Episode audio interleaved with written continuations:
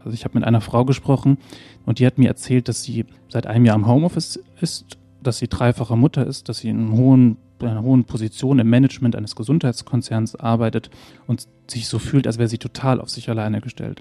Und dann kommt das alles so zusammen, dass sie sogar körperliche Symptome spürt, also Herzrasen, Luftnot, Schwindelgefühle. Und dann habe ich sie gefragt, wie ist das denn mit deinen Kolleginnen und Kollegen? Konntest du mit denen sprechen? Konntest du da irgendwie Alarmsignale entsenden? Und sie hat gesagt, das ist bei uns im Unternehmen unvorstellbar. Hinter der Geschichte. Der wöchentliche Podcast für Freunde der Zeit. Vor kurzem erzählte mir eine Kollegin von einem relativ überraschenden Effekt der Corona-Pandemie. Noch nie habe sie auf die Frage, wie geht es dir, so oft eine ehrliche Antwort bekommen. Aus persönlicher Beobachtung kann ich das nur bestätigen, denn früher war die Frage meist mit einem ganz gut und selbst abgehandelt. Aber in den letzten Monaten berichten mir viele Freunde und auch Kollegen, dass sie erschöpft, einsam oder auch frustriert sind. Viele Menschen scheinen gerade unter einer Art Corona-Burnout zu leiden. Mein Name ist Lennart Schneider von den Freunden der Zeit und über diese Erschöpfung spreche ich heute mit meinem Kollegen David Gutensohn. Zusammen mit Leon Kirschkens hat er darüber für die aktuelle Zeit einen Artikel unter dem Titel Ich dreh gleich durchgeschrieben. Hallo David. Hallo.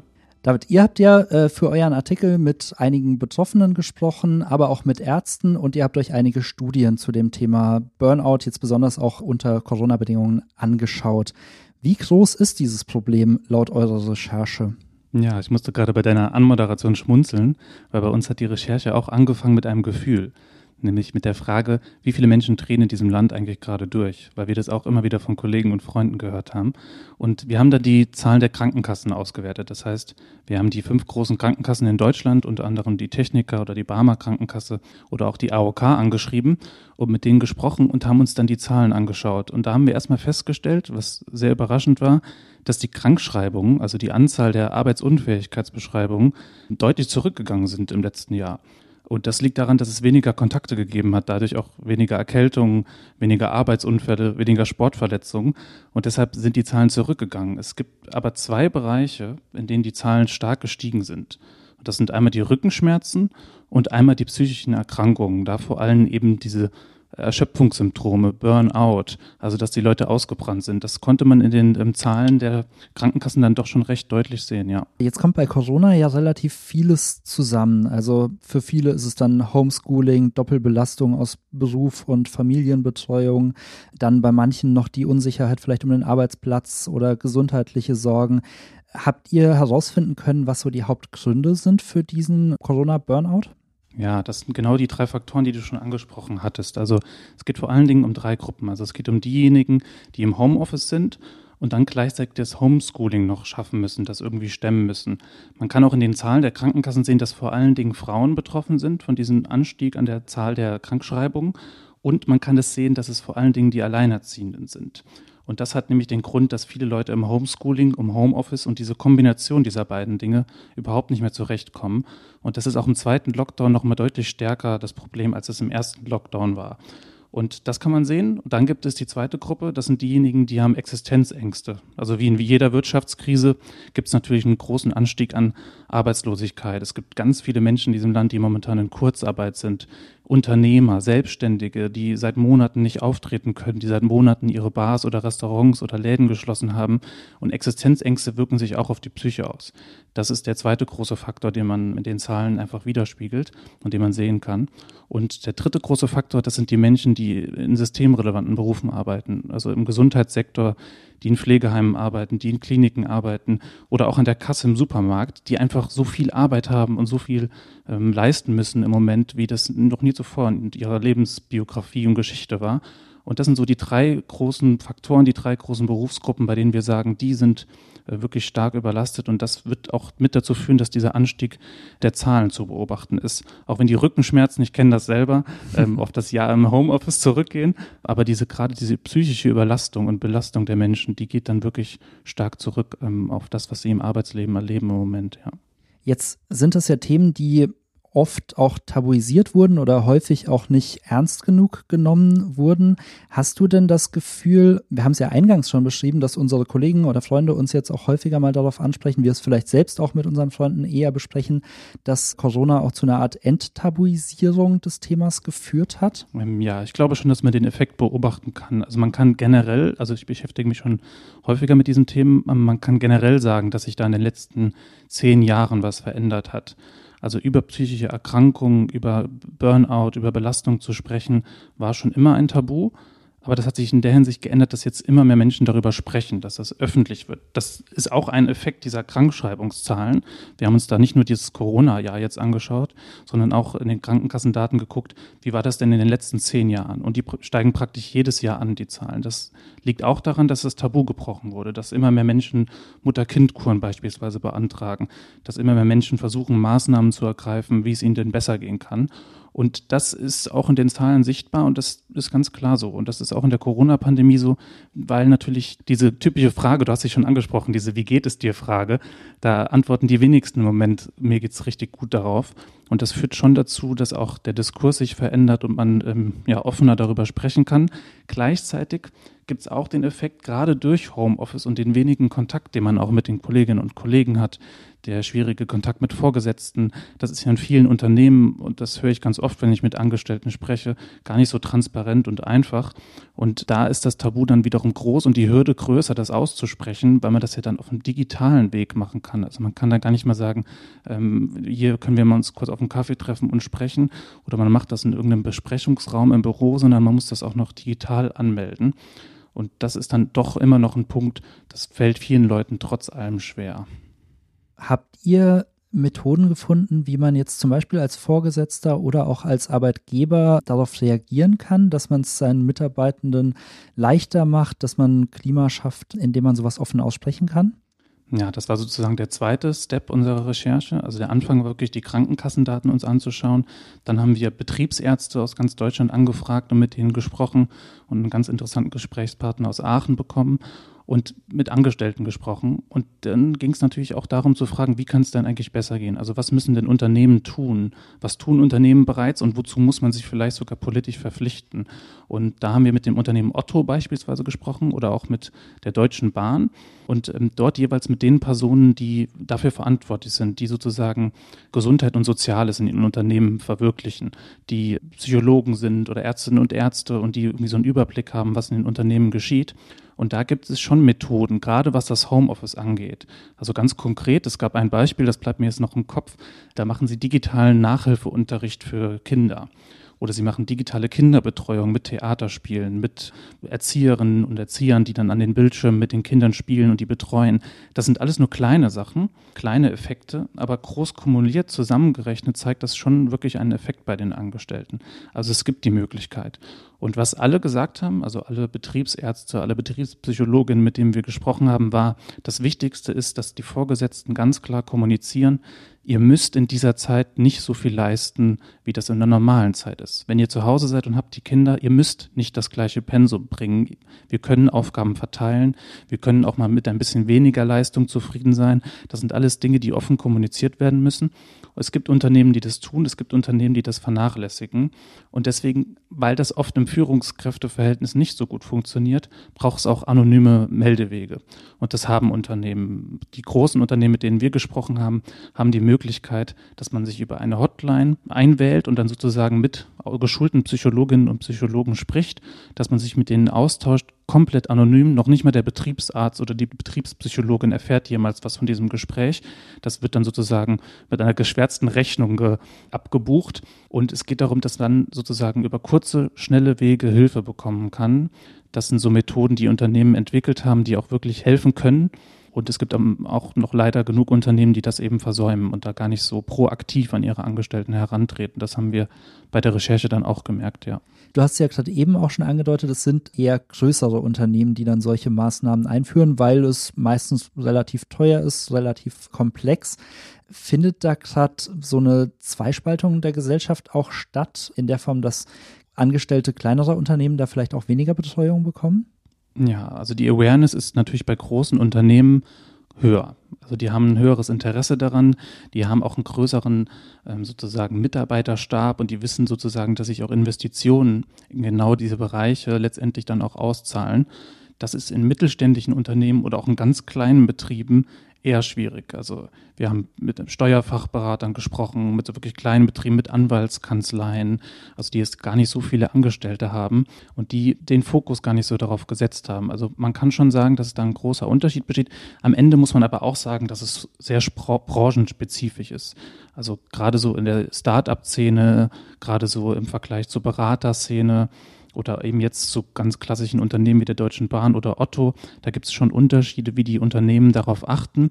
Ich würde aber nicht pauschalisierend sagen, dass es jetzt eine große Spaltung zwischen den Großen und den Kleinen gibt sondern eher, dass man wirklich sich jedes Unternehmen einzeln anschauen muss. Manche setzen darauf schon lange einen Fokus, auch schon vor der Corona-Krise. Manche haben jetzt damit angefangen und bei anderen ist das vollkommen unvorstellbar, dass die ähm, proaktiv psychologische Beratung anbieten für ihre Angestellten oder dass sie proaktiv Sporttrainer beispielsweise anbieten, die dann in Online-Schulungen zeigen, wie man sich am besten darauf vorbereitet, dass man jetzt den ganzen Tag vor dem Bildschirm sitzt und wie man irgendwie Rückenübungen macht. Das sind alles auch neue Dinge, die in vielen Arbeitsbereichen noch keine so große Rolle spielen. Und das Gleiche gilt auch für Führungskräfte. Also, dass Führungskräfte geschult werden zu erkennen, haben meine Angestellten, haben diejenigen, für die ich jetzt zuständig bin und verantwortlich bin, gerade Probleme? Geht es denen schlecht? Haben die vielleicht sogar wirklich psychische Probleme und ich müsste da eingreifen? Solche Schulungen finden immer noch zu selten statt. Ich habe noch für eine andere Recherche auch mal mit einer Frau gesprochen, die genau solche Coachings macht, also die in Unternehmen geht und Führungskräfte schult und denen sagt und zeigt, wie das funktioniert, wie man es erkennen kann, wie man reagieren sollte, welche Nothilfe-Hotlines es gibt. Und die hat mir ähm, damals erzählt, dass jetzt in der Corona-Krise diese Aufträge für sie zurückgehen. Also es gibt immer mehr Unternehmen, die sagen, wir müssen jetzt irgendwie Geld sparen, wir müssen jetzt schauen, dass wir durch die Krise kommen, ohne noch mehr Ausgaben zu haben. Und das ist dann doch oft ein Faktor, an dem dann gespart wird, weil man sich denkt, das äh, müssen wir uns jetzt nicht leisten können in einer Krise. Und das ist, glaube ich, der Unterschied zwischen großen und kleinen Unternehmen. Bei großen Unternehmen, die vielleicht nicht ganz so stark auch von der Krise betroffen sind, also wirtschaftlich betroffen sind, die handeln dann doch schon eher anders und gehen da präventiver ran. Jetzt ist ja auch nicht jeder von uns Vorgesetzter oder Entscheider in einem Unternehmen, der über solche Programme dann auch mitentscheiden könnte. Gibt es etwas, was man vielleicht einfach als Kollege auch tun kann, äh, um seinen Kollegen zu helfen, durch so eine Situation zu kommen? Ja, letztendlich ist das Betriebsklima natürlich sehr wichtig. Also man braucht Vertrauen zu Kolleginnen und Kollegen. Im Homeoffice sehr schwer festzustellen, wie geht es meinen Kolleginnen und Kollegen wirklich. Also jeder, der den Podcast hört und im Homeoffice arbeitet, kann ja mal darüber nachdenken, wann er das letzte Mal aktiv äh, nicht diese Wie geht's dir Frage einfach nur gestellt hat, sondern wirklich nachgehakt hat, wirklich mal überlegt hat, was sehe ich da am Bildschirm, wie, wie reagiert jemand auf meine Nachfragen. Also man muss da sehr aware sein, man muss darauf achten was aber natürlich je nach Betriebsklima sehr schwierig sein kann. Also ich habe mit einer Frau gesprochen, die ähm, auch in diesem Text auftaucht, die haben wir Michaela Nolte genannt, weil sie nicht öffentlich auftreten will und anonymisiert sein möchte. Und die hat mir erzählt, dass sie seit einem Jahr im Homeoffice ist, dass sie dreifache Mutter ist, dass sie einen hohen einer hohen Position im Management eines Gesundheitskonzerns arbeitet und sich so fühlt, als wäre sie total auf sich alleine gestellt. Also zu Hause mit den drei Kindern aus drei verschiedenen Schulen, drei verschiedene Lernplattformen, das alles zusätzlich zu ihrem Vollzeitjob. Ihr Mann, der ist in einem Beruf, der nicht im Homeoffice arbeiten kann. Und dann kommt das alles so zusammen, dass sie sogar körperliche Symptome spürt, also Herzrasen, Luftnot, Schwindelgefühle. Und dann habe ich sie gefragt, na, wie ist das denn mit deinen Kolleginnen und Kollegen? Konntest du mit denen sprechen? Konntest du da irgendwie Alarmsignale entsenden? Und sie hat gesagt, das ist bei uns im Unternehmen unvorstellbar. Also das würde überhaupt nicht funktionieren. Da gibt es auch sozusagen einen Erwartungsdruck, dass man, dass man zu liefern hat, dass man leisten muss. Und das ist dann sozusagen auch ein Eingeständnis von Schwäche wenn ich jetzt öffentlich hingehe und sage, dass ich äh, wirklich Probleme habe. Und sie hat diesen Lockdown, also vor allem den ersten, als wirklich dramatische Erfahrung bezeichnet. Einerseits, weil sie so überlastet war, dann aber auch, weil sie niemanden hatte, mit dem sie sprechen kann. Und ich glaube, dass äh, Unternehmen das auch proaktiv sagen müssen. Also nicht nur diese anonymen Briefkästen, die es ja manchmal gibt, oder anonyme E-Mails, die man schreiben kann, sondern tatsächlich, dass das eine offene Unternehmenskultur ist, in dem das äh, gewünscht ist, dass Kolleginnen und Kollegen darüber miteinander sprechen. Und äh, wenn wir da an Strukturen denken, glaube ich, dass Unternehmen hingehen können und ähm, Methoden schaffen können oder Wege schaffen können, auf denen genau das passiert. Also es würde die Möglichkeit geben, dass man Kolleginnen und Kollegen durch einen Bot zum Beispiel äh, miteinander in Verbindung setzt, dass man Spaziergehtreffen online vereinbart und dass es dann wirklich nicht um die Arbeit geht. Es sollte zwar in der Arbeitszeit geschehen, weil alles, was außerhalb der Arbeitszeit geschieht und erwartet wird, ist ja natürlich eine zusätzliche Belastung. Also man kann ja niemandem, der so viel Zeit in Homeschooling und die Erziehung investiert, dann noch eine zusätzliche Aufgabe aufdrücken. Aber wenn das in der Arbeitszeit geschieht und die Kolleginnen und Kollegen sich treffen mit dem Ziel, wirklich eine halbe Stunde lang zum Beispiel mal darüber zu sprechen, wie es ihnen eigentlich wirklich geht, das kann natürlich so ein Türöffner sein und das hätte der Protagonistin, mit der ich gesprochen habe, sicher geholfen, um zumindest das mal anmelden zu können und mal nach Lösungen zu schauen. Jetzt merken wir in dem Gespräch ja immer wieder, dass eigentlich das Hauptthema ist, dass man offen darüber sprechen sollte. Die Zahlen, die ihr in dem Text zitiert, ist, dass 40 Prozent der Erwerbstätigen im Moment ihre Gesamtsituation als stark oder äußerst belastend äh, einschätzen. Aber ist es euch für den Text trotzdem schwer gefallen, Menschen zu finden, die offen darüber sprechen? Weil selbst die Frau, die ihr jetzt als Michaela Nolte in dem Text zitiert, wollte ja nicht unter ihrem Klarnamen erscheinen. Wie seid ihr da vorgegangen? Ja, das ist ganz schwierig. Also das zeigt auch die Erfahrung letzter Recherchen, die wir zu dem Thema Burnout hatten oder zum Thema allgemein alles, was psychische Erkrankungen betrifft, weil da immer noch so ein Stigma mit verbunden ist, dass das Schwäche heißt. Dass das bedeutet, dass man irgendwas nicht schafft, dass man überfordert ist, dass man was nicht leisten kann. Und die Leute zum Sprechen zu bringen, ist wirklich nicht einfach. Es gibt dann äh, Wege über anonyme Gruppen, es gibt dann Wege, dass man versucht, über die Betriebsärztinnen und Betriebsärzte zu gehen, dass man mit Gewerkschaften spricht, die auch vielleicht ein Interesse daran haben, dass über solche Themen auch gesprochen wird. Also es gibt da schon Möglichkeiten, wie man als Journalist zumindest äh, mit den Menschen ins Gespräch kommt. Aber ob sie das dann im Unternehmen tun und öffentlich äh, sozusagen dazu stehen, ist nochmal eine ganz andere Karte.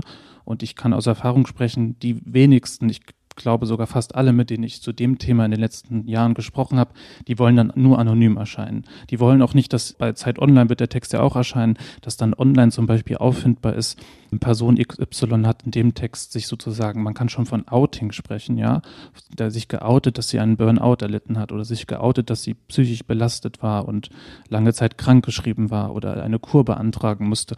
Da gibt es dann doch oft Ängste bei den Leuten, dass sie die Sorge davor haben, letztendlich auf dem Arbeitsmarkt benachteiligt zu werden bei künftigen äh, Bewerbungsgesprächen oder eben auch, dass im Unternehmen das eigene Image, das man ja auch hat, dass das auch im Unternehmen irgendwie leidet und man schlecht schlecht angesehen wird und abgewertet wird. Also, dass da öffentlich drüber gesprochen wird und dass das eine absolute Normalität ist, darüber zu sprechen, weil die Zahlen zeigen ja, es betrifft ja so viele Menschen. Also, ich glaube, 62 Prozent der Alleinerziehenden sagen momentan, dass sie stark belastet sind. Also, das ist ja keine kleine Zahl, über die wir hier reden. Und der Punkt, an dem die Leute das öffentlich transparent machen können und mit ihrem Namen dazu stehen können, an dem sind wir, glaube ich, noch lange nicht. Jetzt hatte ich auch in der Vorbereitung auf unser Gespräch äh, mich mit einer Kollegin unterhalten und sie hat mir berichtet, sie hatte auch mal selbst äh, eine Burnout-Erfahrung und wenn sie jetzt heute in einem Raum ist mit, sagen wir mal, zehn Leuten und erwähnt, dass sie mal Burnout hatte, dann meldet sich so eine nach der anderen und sagt, ja, ich auch, ich auch, ich auch und am Ende sind es sieben von zehn in dem Raum, die ähnliche Erfahrungen schon mal gemacht haben. Wie siehst du da auch so deine Aufgabe als Journalist? Glaubst du, dass allein dadurch, dass ihr über das Thema berichtet, auch solche Fälle nochmal äh, offenlegt, dass ihr was ändern könnt? Total. Also vor allen Dingen, du sprichst es ja an, es braucht erstmal jemanden, der darüber spricht, damit andere Menschen darüber sprechen. Und das ist ja genau das, was wir auch zum Beispiel mit dem Artikel oder mit Interviews oder Protokollen zu dem Thema ja auch bieten. Also die Möglichkeit, dass Leute, wenn auch anonym, sich äußern, ihre Ängste zeigen, auch mal zeigen, wie es ihnen wirklich ging, und nicht nur diese Aufsteigergeschichten aufzuschreiben von Leuten, die erzählen, wie erfolgreich sie waren, sondern auch Leuten, die in Anführungszeichen gescheitert sind, aber nicht gescheitert sind, weil sie, da in dem Begriff gescheitert steckt schon sowas Negatives, sondern wirklich gescheitert sind an dem System, in dem sie arbeiten und an der Belastung, in der sie sind. Und ich glaube schon, dass wenn es Artikel gibt, die das thematisieren und vielleicht auch Positivbeispiele, also die, die die zeigen, Menschen haben sich geäußert, haben sich geoutet und hatten danach jetzt nicht die negativsten Konsequenzen, sondern es ging auch für sie weiter. Ich glaube, das ist schon eine Aufgabe, die Journalismus auch wahrnehmen kann, um Leuten zu zeigen, erstens, mit den Zahlen. Das ist überhaupt kein kleines Phänomen. Also niemand muss sich hier alleine fühlen und denken, das ist nur mein Problem und ich bin irgendwie nicht gut genug, sondern ich sehe ja, das haben so viele Menschen dieses Problem. Also kann ich da auch offen mit umgehen und sollte und muss auch handeln. Ähm, zweitens durch Geschichten, wo man sieht, wie es ähm, vielleicht nicht funktioniert hat, wie das wirklich einen Menschen auch langfristig geschädigt hat, um dann auch wirklich aufgeweckt und aufgerüttelt zu werden, dass man sagt, okay, so darf das bei mir oder so darf das bei meinen Freunden oder bei meiner Familie, die, bei denen ich weiß, dass die Situation da ist, nicht ausgehen, da muss ich jetzt handeln.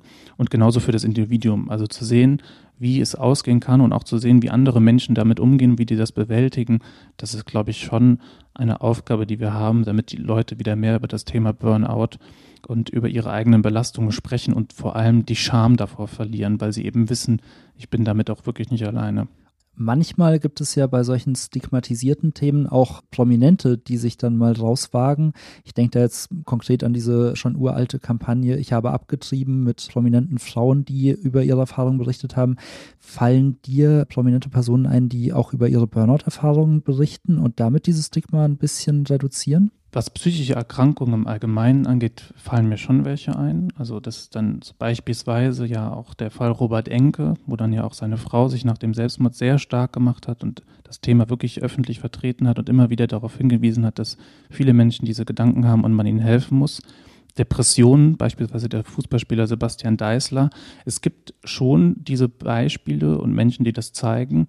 Es gibt auch Leute, die über ihre Burnout-Erfahrungen sprechen, aber das sind dann in der Regel Menschen, Journalisten kennen, aber das sind keine absoluten Prominenten, wo man wirklich mal ähm, den Fokus drauf legen sollte, sondern das sind auch oft Leute, die dann, die dann ein Buch darüber schreiben, wie sie es geschafft haben, da rauszukommen, die Tipps geben. Also alles wirklich wertvolle Dinge, aber jetzt der große, prominente Schauspieler oder der große Sportler oder äh, eine Musikerin, die sich dazu mal äußert, ist mir jetzt, ähm, kommt mir jetzt nicht direkt in den Sinn. Das ist vielleicht auch schon ein Teil des Problems. Also, dass, dass, denn, dass die Personen einem nicht sofort einfallen, das zeigt ja, da gibt es noch ein, ein, ein, Tabu und ein Stigma.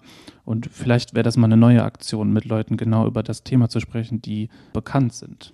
Also, falls jemand Bekanntes unter den Hörern ist, meldet euch bei David. Ja, ich freue mich auf die E-Mail. Was ich auch verblüffend fand, äh, wenn man sich mal die Zahlen anschaut, ihr habt ja ein paar Statistiken auch unter eurem Text stehen, die Fehltage wegen psychischer Erkrankungen haben ja nicht erst im letzten Jahr zugenommen, sondern das ist was, was sich mindestens über die letzten zehn Jahre schon deutlich gesteigert hat. Also da scheint es ein gesellschaftliches Thema zu geben, das jetzt durch Corona vielleicht nochmal besonders stark geworden ist oder besonders sichtbar geworden ist. Aber da scheint sich irgendwas aufgebaut zu haben. Hast du eine Idee, woran das liegt? Ja, ich glaube, das ist diese moderne Form der Arbeit. Das wird eine Rolle spielen. Und das eben das, worüber wir gesprochen haben. Also auch die die Awareness, die dann doch steigt. Also wir reden zwar immer noch von einem Tabu, aber es gibt trotzdem aufs ganze Land gesehen immer mehr Menschen, die dazu stehen und die zumindest das anzeigen. Also die zumindest sagen, irgendwann ist der Punkt erreicht, an dem ich nicht mehr kann. Und dieser Anstieg der Fallzahlen und vor allen Dingen, was ja auch interessant ist, es sind ja nicht nur die Fehltage, die in den letzten zehn Jahren angestiegen sind und in der Corona-Krise dann nochmal stark angestiegen sind, sondern das sind ja auch die Anzahl der Tage, die jemand krankgeschrieben ist. Also das war im letzten Jahr waren das 39 Tage, so lang wie noch nie in der Geschichte, seit diese Zahlen erhoben werden. Also 39 Tage im Durchschnitt am Stück war jemand wegen der psychischen Störung, wegen äh, Burnout oder Überlastung oder anderen psychischen Belastungen krankgeschrieben. Das ist ja wirklich eine richtig lange Strecke. Und dieser Anstieg der Zahlen, der zeigt eben, dass da schon auch mehr ähm, drauf geschaut wird, dass wahrscheinlich auch Ärztinnen und Ärzte und Psychologen dann nochmal ein anderes Bewusstsein für haben.